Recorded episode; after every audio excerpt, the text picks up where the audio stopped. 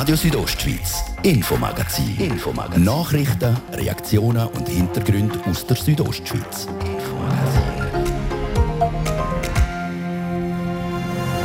Heiraten, egal wer man liebt. Oder weiter einen konservativen Ansatz, was die Ehe und das Kinderkriegen betrifft. Wir machen keine Unterscheidung, ob das Kind zwei gleichgeschlechtliche Eltern hat oder unterschiedlich geschlechtliche Eltern. Die Ehe ist eine Verbindung zwischen Mann und Frau und ist ein Eckpfeiler von unserem Staat und von der Gesellschaft. Und an diesem Eckpfeiler sollen wir nicht rütteln. Das Streitgespräch zum Thema Ehe für alle unseren Fokus heute im Infomagazin. Und Graubünden berichtigt seinen Kurs in der Sportförderung. Bei vielen Angeboten in der Sportförderung haben wir die Herausforderung, dass wir einfach die erreichen, die ohnehin schon sportlich sind. Wie Graubünden Sport den Rest der Kinder, also die unsportlicheren, erreichen will, wir klären es. Das ist das Infomagazin bei Radio Südostschweiz. Im Studio ist der Gian Andrea Accola. Einen guten Abend.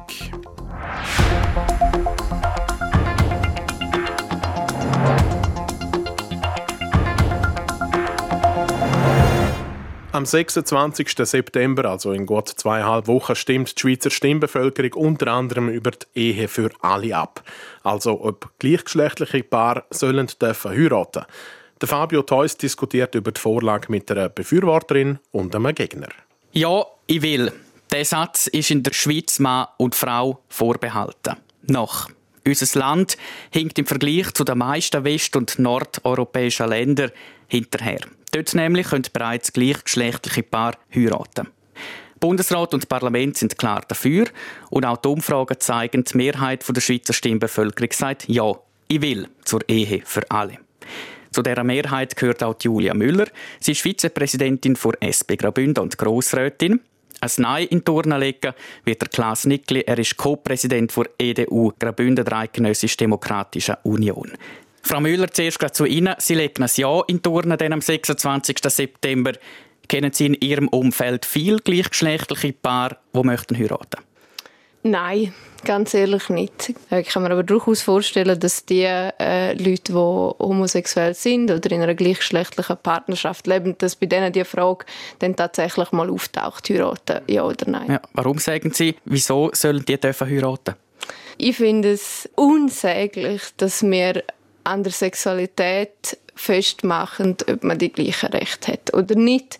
Und ich kann wirklich nicht nachvollziehen, warum jemand, der eine Person vom gleichen Geschlecht liebt, sollte weniger Recht haben als jemand, der eine Person von einem anderen Geschlecht liebt. Herr Reckli, kennen Sie in Ihrem Umfeld viele gleichgeschlechtliche Paare, die möchten heiraten? Nein, ich kenne mir ist niemand bewusst und ich kenne auch niemanden.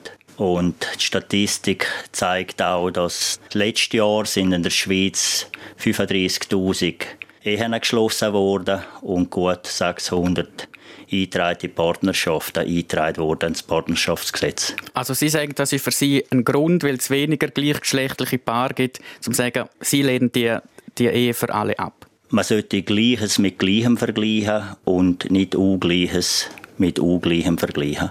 Julia Müller, kann man da auf Zahlen spekulieren? Also es gibt mehr heterosexuelle Paare als homosexuelle Paare. Ist das ein Argument? Also das ist sicher kein Argument. Ich meine, es ist unbestritten, dass es momentan, sage ich mal, offen mehr heterosexuelle Leute gibt als homosexuelle. Aber sonst machen wir ja die Unterscheidung auch nicht. Wir sagen noch nicht, nur weil es eine Minderheit so gibt, soll die gewisse Rechte nicht haben. Meine, das ist ein ganz zentrales Prinzip von unserem Rechtsstaat, dass wir Minderheiten schützen und eben nicht einfach per se mal diskriminieren, nur weil sie eine Minderheit sind. Die ist eine Verbindung zwischen Mann und Frau und ist ein Eckpfeiler von unserem Staat und von der Gesellschaft. Und diesem Eckpfeiler sollen wir nicht rütteln. Also Sie sagen, das ist ein Wert für unsere Gesellschaft, dass nur Mann und Frau sollen miteinander eine Ehe eingehen der, Das Wort Ehebegriff Ehe, das soll diesen Mann und Frau vorbehalten sein. Julia Müller, wenn wir jetzt, jetzt eingangs schon gesagt haben, die meisten west- und nordeuropäischen Länder kennen das bereits, dass auch gleichgeschlechtliche Paare dürfen heiraten. In der Schweiz ist das im Moment noch nicht möglich. Leben wir in der Schweiz ein bisschen noch hinter dem Mond in dieser Sache? Ja, ich möchte da gerade ein Gegenargument sagen. Das heißt, wenn wir da Ja sagen zu Ehe für alle, dann sind wir gehen wir den anderen Ländern vor, und zwar wegen der Samenspende, die daran angehängt worden ist. Das ist das einzige, meines Wissens, Frankreich, wo das schon hat, aber die umliegenden Länder, Deutschland, Österreich und Italien haben das nicht. Das ist auch das Argument, das eigentlich eben Gegnerinnen und Gegner immer einbringen, das wegen der Samenspende. Da nochmal die Frage, Herr Nickli, wären Sie denn dafür, wenn jetzt das nicht würde stehen im Text wegen dieser Samenspende, wären Sie denn dafür, dass gleichgeschlechtliche Paare dürften heiraten? Nein, ich wäre gleicher Meinung, aber es überkommt, das Fuder ist jetzt einfach noch überladen worden mit der Samenspende. Die Taktik ist nämlich so, dass mit der Freizügigkeit einfach jedes Mal ein Schritt weitergegangen wird. Und wenn wir da Ja sagen zu dem Gesetz Ehe für alle, dann wird der nächste Schritt wahrscheinlich die Leihmutterschaft sein, die mhm. nächste Forderung. Ja, also lieber konservativ als fortschrittlich. Ja. Okay. Julia Müller, Samenspende, ähm, damit auch gleichgeschlechtliche Paare dürfen ein Kind haben, ein Kind aufziehen, erziehen. Ähm, jetzt kommen Gegnerinnen und Gegner, ja, das geht nicht. Ein Kind braucht Vater und Mutter. Und das wäre ja dann zum Beispiel nicht mehr gegeben, wenn jetzt zwei Frauen würden das Kind erziehen. Sagen Sie dazu? Ja, das große Problem, das man in dieser ganzen Geschichte hat, wenn man dagegen argumentiert, ist, dass das eben Realität ist. Wir knüpfen das am Geschlecht an, ob es einem Kind gut geht oder nicht, also am Geschlecht der Eltern. Und für mich ist das so etwas von an den Haaren herbeigezogen. Es geht doch um andere Sachen, ähm, wenn man sich die Frage stellt, wenn geht es einem Kind gut oder nicht. Es geht um, um Liebe, darum, dass Eltern das Kind fördern, das gesichertes Umfeld und so weiter. Und äh, wie gesagt, ich wiederhole mich, aber ich glaube einfach wirklich nicht, dass das Geschlecht entscheidend ist von den Eltern, ob es einem Kind gut geht oder nicht. Also Julia Müller sagt, das ist egal, ob zwei Frauen oder zwei Männer ein Kind aufziehen, sie bringen die genau gleiche Liebe mit, wie wenn es das ein Mann und eine Frau würden machen, ihrem Kind gegenüber die Liebe. Sehen Sie das anders, Herr Nickli? Im letzten Herbst vor einem Jahr haben wir darüber abgestimmt, über Vaterschaftsurlaub. Und da ist in der Argumentation drin, dass wie wichtig es ist, dass der Vater mithilft in der Erziehung, gleich wie die Mutter, zum Wohl vom Kind. Und jetzt mit der Samenspende soll das alles nicht mehr gelten, sondern es soll eigentlich fast per Gesetz geschaffen werden, dass der Vater ausgeschlossen wird aus der Verpflichtung, aber auch aus der Betreuung vom, zum Wohl vom Kind. Und also verstehe ich richtig, zwei Männer oder zwei Frauen können keine guten Eltern sein oder nicht so gut wie ein Mann und eine Frau? Das ist bei diesen Regenbogenfamilien, die angetönt worden ist, das sind wirklich viele im Land, wo, wo äh, unter diesen Bedingungen sucht man die besten Möglichkeiten, dass diesen Kindern nachher auch gut geht noch so ein Betriebsunfall, wie in dem eigentlich sagen, in der heutigen Gesellschaft leider länger mehr vorkommt. Aber das Natürliche und das Vaterbild, das wird diesen Kindern nachher fehlen. Da kann sich eine Mutter noch so viel bemühen in dieser lesbischen Gemeinschaft rein und sagen, sie übernehmen das Vaterbild. Also faktisch, wir haben 30'000 ungefähr Regenbogenkinder in der Schweiz. Ja. Julia Müller, man muss denen ja irgendwie gerecht werden. Und ist die für alle, gerade auch für die Kinder, etwas, wo man kann eben denen gerecht werden kann? Ganz kind. genau. Ja, und das ist ganz, ganz wichtig. Also das ganz zentral bei dieser Abstimmung ist auch eine symbolische Komponente. Und zwar, dass wir sagen, wir als Gesellschaft machen keine Unterscheidung, ob das Kind zwei gleichgeschlechtliche Eltern hat oder unterschiedlich geschlechtliche Eltern. Und ich glaube, das ist mega wichtig für die Kinder, dass sie nicht, sich nicht schämen dafür, für ihre Eltern, weil die können ganz sicher nichts dafür, dass sie eben entweder zweigeschlechtliche oder gleichgeschlechtliche Eltern haben. Nicht, dass man diesen Kindern ähm, sagt, hey, es ist okay, so wie es ist und du hast genau die gleichen Rechte und genau die gleiche Berechtigung, da zu sein und zu leben und die zu entfalten wie alle anderen Kinder auch. Das geht ja der Artikel 8 in der Bundesverfassung. Das wissen Sie ja als Jus-Studentin Julia Müller. Dort steht Absatz 1, alle Menschen sind vor dem Gesetz gleich. Sie werden jetzt wohl sagen, eigentlich stimmt der Artikel so im Moment ja gar nicht. Oh ja, das ist so, das ist schon säglich. Und ich finde es einfach wirklich daneben, wenn man sagt, ja, ähm, eine Person, die eben nicht für ihre Sexualität kann, homosexuell ist, darf keinen Kinderwunsch haben beispielsweise. Oder soll äh, güterrechtlich benachteiligt sein in einer Partnerschaft. Das, das ist einfach, es bleibt alles gleich. Für heterosexuelle Paare ändert sich nichts. Sie haben genau die gleichen Rechte wie vorher. Die Ehe besteht weiter und es geht um die zivilrechtliche Ehe. Es geht nicht darum, was die katholische Kirche zur Homosexualität sagt. Die können immer noch machen, was sie wollen. Ist denn das für etwas für Sie, Herr Nickli, was Ihnen auch wichtig ist? Julie Müller hat es gerade angesprochen, Kirche. Also ich habe das jetzt mal rausgeschrieben hier im Alten Testament, konkret im Buch Genesis, Kapitel 1, Vers 26. Dort steht, und Gott schuf den Menschen männlich und weiblich, schuf er sie. Ist die, die Schöpfungsgeschichte ist für Sie auch ein Argument? Also die Schöpfungsgeschichte ist für mich zentral. Und das ist da auch ist so geschaffen worden, zum Gehilfin, wenn ich das so betone, das ist altmodisch das Wort, für den, für den Mann und gleichzeitig geht es, wenn wir einander dienen. Also, also die Frau als Gehilfin für den Mann? Ja, das, das ist jetzt vielleicht ein, nicht ein neuzeitliches Wort, sondern wenn beide einander dienen in dieser Beziehung, dann wird eine Ehe, eine heterosexuelle Ehe aufblühen und es geht beiden, der Mann der Frau dient und der Frau der Mann dient. Ja. Ist das als konservatives Gedankengut, Julia Müller? Auf unseren Rechtsstaat her gesehen schon, aber wenn jemand das aus einer religiösen Perspektive so vertritt, ja nu, das ist absolut gar nicht meine Meinung und ich finde es auch aus Gleichstellungssicht ein bisschen schwierig, wenn man, wenn man die Bibel in dieser Form äh, zur Hilfe nimmt. Aber äh, wenn eine Kirche einmal den Schritt macht und sagt, hey, ja, wir, wir sehen das auch nicht mehr, dass das nur für Mann und Frau soll gelten, dann bin ich noch so froh. Mir geht es nachher einfach darum, um das Kindeswohl vom Kind Kindeswohl ist für mich das eigentlich ein Experiment. Wir wissen nicht, wie das rauskommt und darum dunkel mir das eigentlich fast vorlässig, wenn man so ein Experiment mhm. eingeht. Nur schnell, das ist kein Experiment, das gibt es heute. Es gibt lesbische Paare, die ins Ausland gehen, das machen. Es gibt die 30'000 Regenbogenfamilien. Das ist, schon so, das ist kein einfach Experiment. Unfall. Sag jetzt da. Okay. Also das ist der Unfall, den Sie vorher angesprochen haben, der Bagatellunfall. Also, ich glaube, wir machen hier einen Schlussstrich. Danke vielmals, Julia Müller, pro Ehe für alle und der Klaus Nickli kontra Ehe für alle. Wie die Schweizer Stimmbevölkerung abstimmen wird, das sehen wir am 26. September. Der Fabio Theus im Gespräch mit der SP-Grossrätin Julia Müller und dem EDU-Vertreter Klaus Nickli.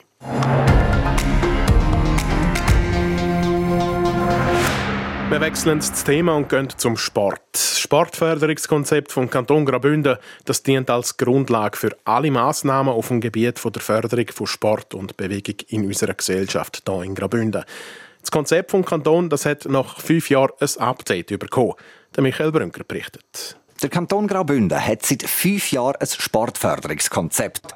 Ein sehr wichtiger Punkt in dem Konzept ist die Förderung vom freiwilligen Schulsport. Warum gerade das ein Eckpfeiler ist, ist einfach erklärt. Wie der Thierry Schanere, der Leiter Graubünden Sport, sagt. Bei vielen Angeboten in der Sportförderung haben wir die Herausforderung, dass wir einfach die erreichen, die ohnehin schon sportlich sind. Und in der Schule haben wir eigentlich die Chance, alle zu erreichen und alle für den Sport begeistern und die Freude für das lebenslange Sport zu wecken. Alles schön und gut, aber all diese sportbegeisterten Kids müssen auch irgendwie irgendwie betreut werden. Und für das braucht es Leiter. Und die sind in den letzten Jahren gewesen.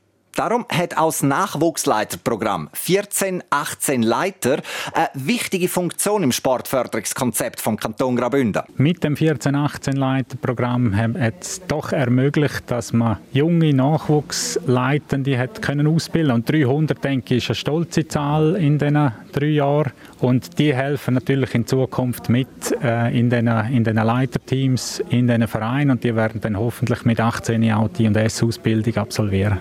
Das überarbeitete Bündner Sportförderungskonzept umfasst jetzt neu 18 Ziele mit insgesamt 38 konkreten Maßnahmen, die in den nächsten Jahren handlungsleitend sein werden. So ein breit gefächertes Konzept kostet natürlich auch etwas, nur ist nicht einfach zu sagen, was genau an Geld ausgegeben wird, wie der Thierry Jeanneret sagt. Ja, es ist so, dass das gesamte Konzept kein Preisschild hat, sondern die involvierten Amtsstellen sind aufgefordert, das Konzept jetzt umzusetzen und wo nötig, jeden in seinem Bereich auch zu budgetieren. Das Budget bleibt also so quasi ein Geheimnis, aber eigentlich ist es auch egal. Die Gesundheit der Bündner Kinder darf kein Preisschild haben.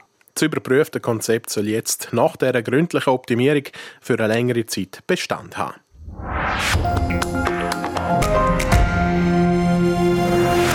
Das ist Radio Südostschweiz mit dem Infomagazin. Im zweiten Teil heute widmen wir uns am Studienstart an der Bündner Hochschule und auch unserer Jagdserie. Im vierten Teil geht es heute auf die Metzg.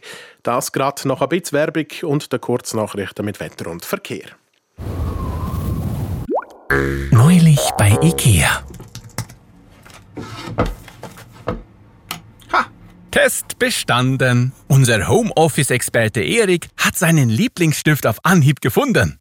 Mit unseren smarten Ordnungslösungen hat eben alles seinen Platz. Ab sofort auch bei dir zu Hause. Jetzt bei IKEA. Es gibt Momente, die sind aufregend. Und es gibt Momente, die sind aufregend sicher. Aufregend sicher. Der Volvo XC40 Excite mit zahlreichen Assistenzsystemen. Bereits für 35.900 Franken. Erfahre mehr bei deinem Volvo-Vertreter und auf volvocars.ch excite.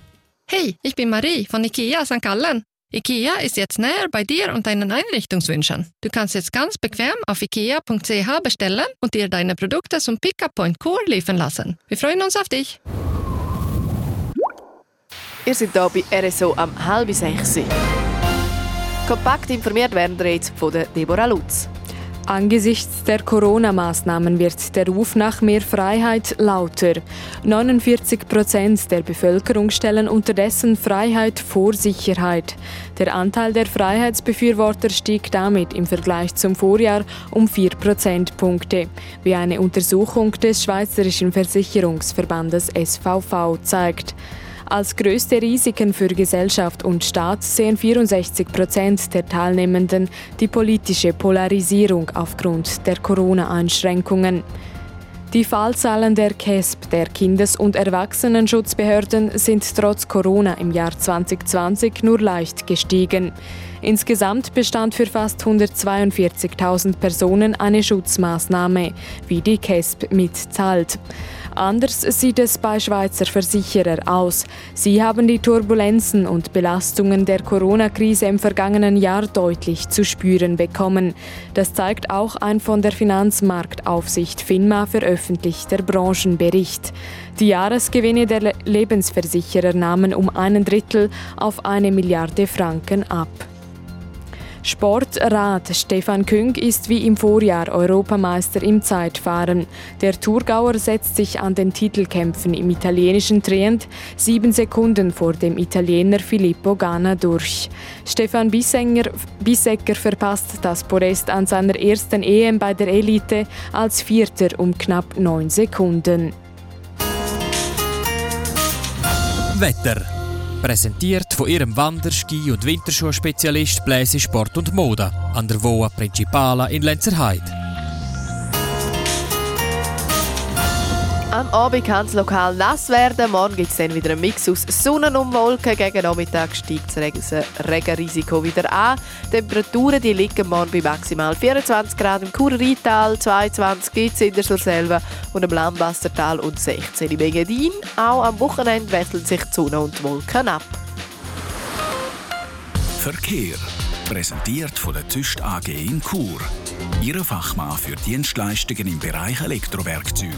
züstag.ch Auf der A3 Chur Richtung Zürich zwischen Murg und Wiesen hat der stockende Verkehr in beide Richtungen, das wegen Bauarbeiten.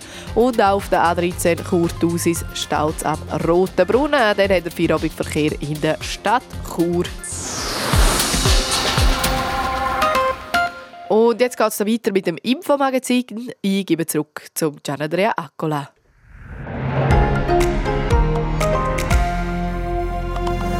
Radio Südostschweiz, Infomagazin. Infomagazin. Nachrichten, Reaktionen und Hintergründe aus der Südostschweiz.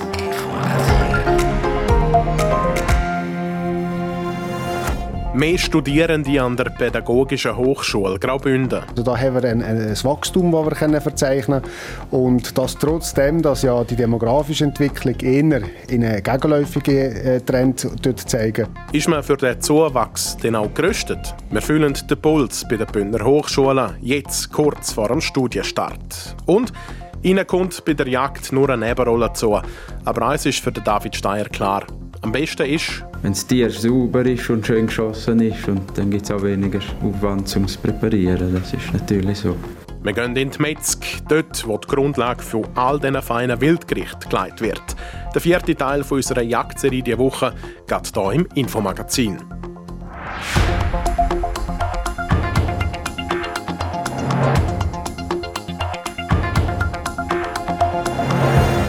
Mitte September starten die meisten Hochschulen ins neue Studienjahr.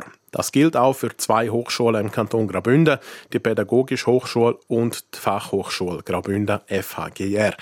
Wie sich die aufs neue Semester vorbereiten, das weiß der Patrick Olber. Bei der Pädagogischen Hochschule Graubünden hat für die Studierenden diese Woche das neue Studienjahr angefangen. Insgesamt haben sich 145 Studierende für das Semester eingeschrieben. Das ist durchaus eine zufriedenstellende Zahl, wie der Rektor Gianpaolo Curcio bestätigt. Ja, das ist etwas mehr als in den letzten Jahren oder auch im langjährigen Fünfjahresschnitt. Also da haben wir ein, ein Wachstum, das wir können verzeichnen können. Und das trotzdem, dass ja die demografische Entwicklung eher in einen gegenläufigen äh, Trend zeigen, haben wir da ein Wachstum erreichen der Grund, warum ein Studium an einer pädagogischen Hochschule aktuell im Trend liegt, hängt für den Rektor vor PH Graubünden auch mit der Corona-Pandemie zusammen. Wir gehen davon aus, dass äh, den jungen Menschen die Sinnhaftigkeit des Berufs, dass das ein wichtiges äh, Anliegen ist oder eine wichtige Motivation ist. Und wahrscheinlich hat es auch gezeigt, dass äh, beim Lockdown, dass die Gesellschaft auch gemerkt hat, dass die Lehrerinnen und Lehrer einen ganz einen wichtigen Beitrag leisten für die Gesellschaft und einen äh, schönen Beitrag leisten. Corona hat also auch ein bisschen etwas Positives bewirkt in dem Zusammenhang. Trotzdem hofft man bei PH Graubünden im neuen Studienjahr auf eine Rückkehr zur Normalität. Ich wünsche mir, dass wir im Präsenzunterricht weitgehend äh, können das Semester äh, durchführen und parallel dazu, dass wir äh, die Corona-Lage in den Griff bekommen und dass wir da äh, wieder in eine Normalisierung reinkommen. So der Gianpaolo Curcio, Rektor vor PH Graubünden.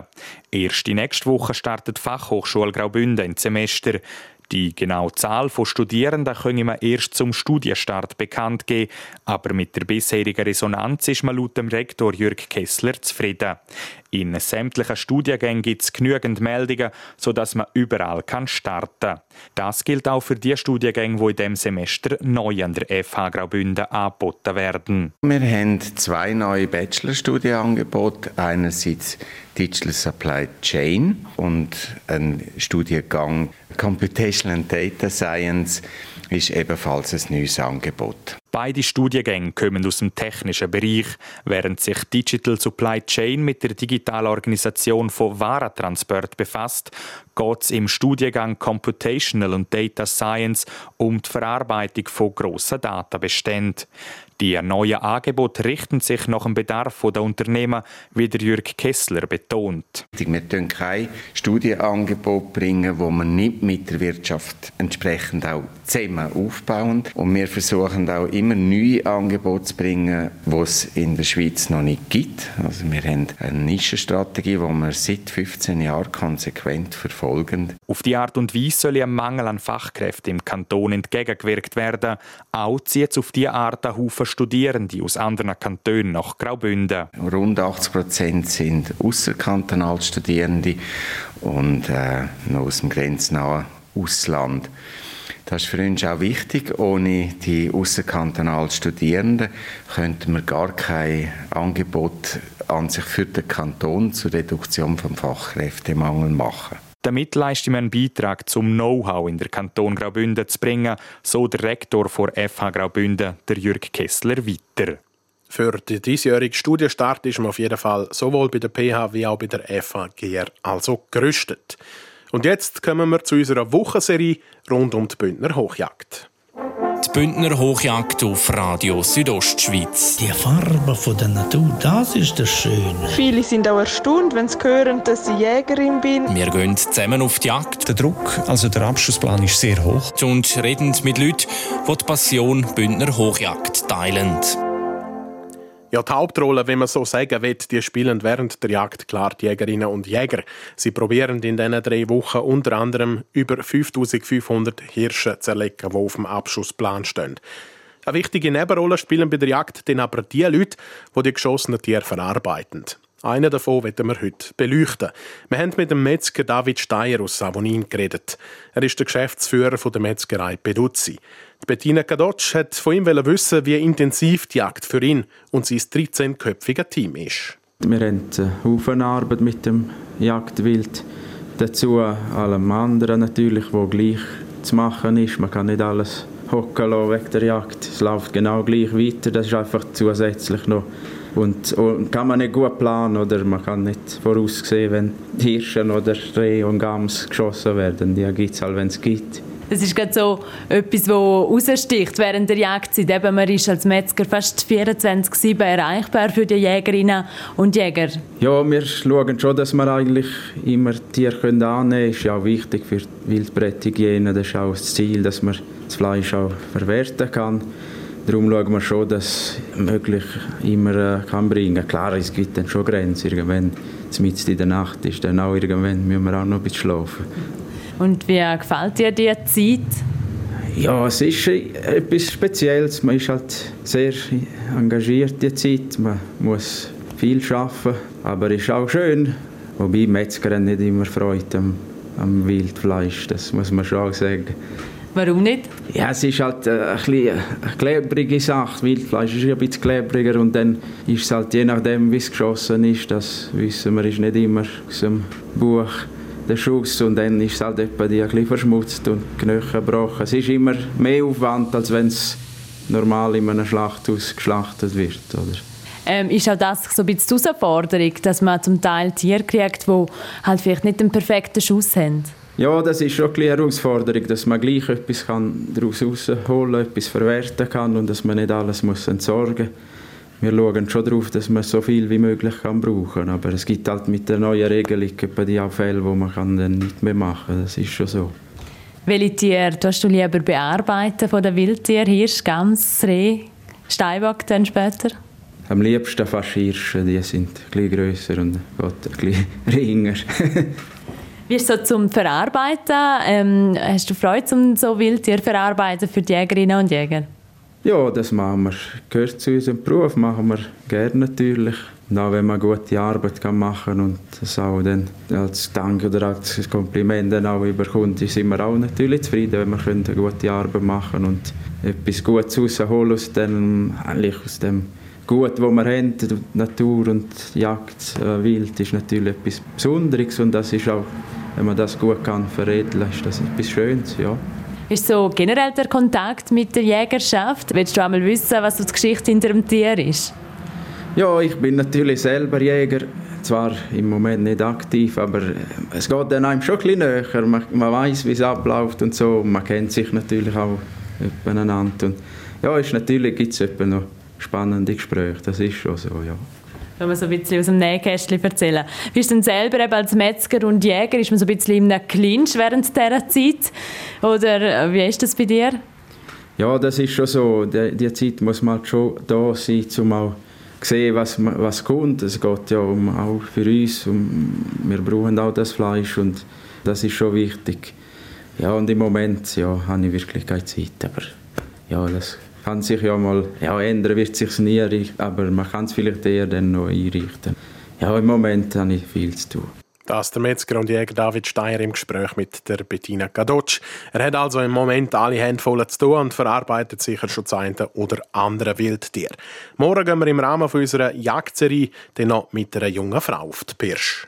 Radio Südostschweiz Sport. Die versammelte Weltspitze gibt es jetzt im Sport mit der Deborah Lutz. Ja, diese Woche ist die Weltklasse im Leichtathletik in Zürich zu Gast. Da werden heute Abend im Stabhochsprung die Augen über den auf den Überflüger Armand Duplantis gerichtet sein. Der erste 19-jährige Weltrekordhalter aus Schweden hat letzte Woche in Brüssel einen neuen Weltrekord knapp verpasst. Er ist gescheitert an der Höhe von 6 Meter und 19 cm. Der Rekord könnte heute in Zürich zustande kommen. Denn für den Armand Duplantis gehören Sprünge über 6 Meter nämlich zum Standardprogramm. Und aus Schweizer Sicht wird heute Abend das 100-Meter-Rennen der Frauen im Fokus stehen. Der Schweizer, zur Schweizer Weltklasse gehören Teile Del Ponte und Mushinga Kambunchi. Die Sinnerin und Bernerin, die in Tokio im Olympiafinal gestanden sind. Denn eine Schweizerin ist heute schon in Richtung Gold gerast. Marlene Reusser gewinnt an der Europameisterschaft im italienischen Trient überlegen im Zeitfahren. Ihre Konkurrentin hat die Bernerin mehrmals links liegen lassen. Im Ziel hat sie der Silbermedaillengewinnerin Ellen van Dijk über 19 Sekunden abgenommen. Die drittplatzierte deutsche Lisa Brennauer hat über eine Minute Rückstand gehabt. Denn bei den Männern hat es keine Überraschungen gegeben. Wie schon letztes Jahr wird der Stefan Küng Europameister im Zeitfahren. Der Thurgauer setzt sich sieben Sekunden vor dem Italiener Filippo Gana durch. Der Stefan Bisecker, der das erste Mal an der EM ihr Elite dabei ist, verpasst das Podest als Vierter um knapp neun Sekunden. So viel für heute vom Infomagazin. Danke an dieser Stelle für eures Interesse. Das Infomagazin gibt es vom Montag bis Freitag jeden Abend ab dem Viertel ab 5 Uhr bei Radio Südostschweiz. Jederzeit im Internet unter südostschweiz.ch radio zum Nachlesen und natürlich auch als Podcast auf allen Plattformen zum Abonnieren. Im Studio verabschiedet sich der Gian Andrea Accola. Ich wünsche einen schönen Abend.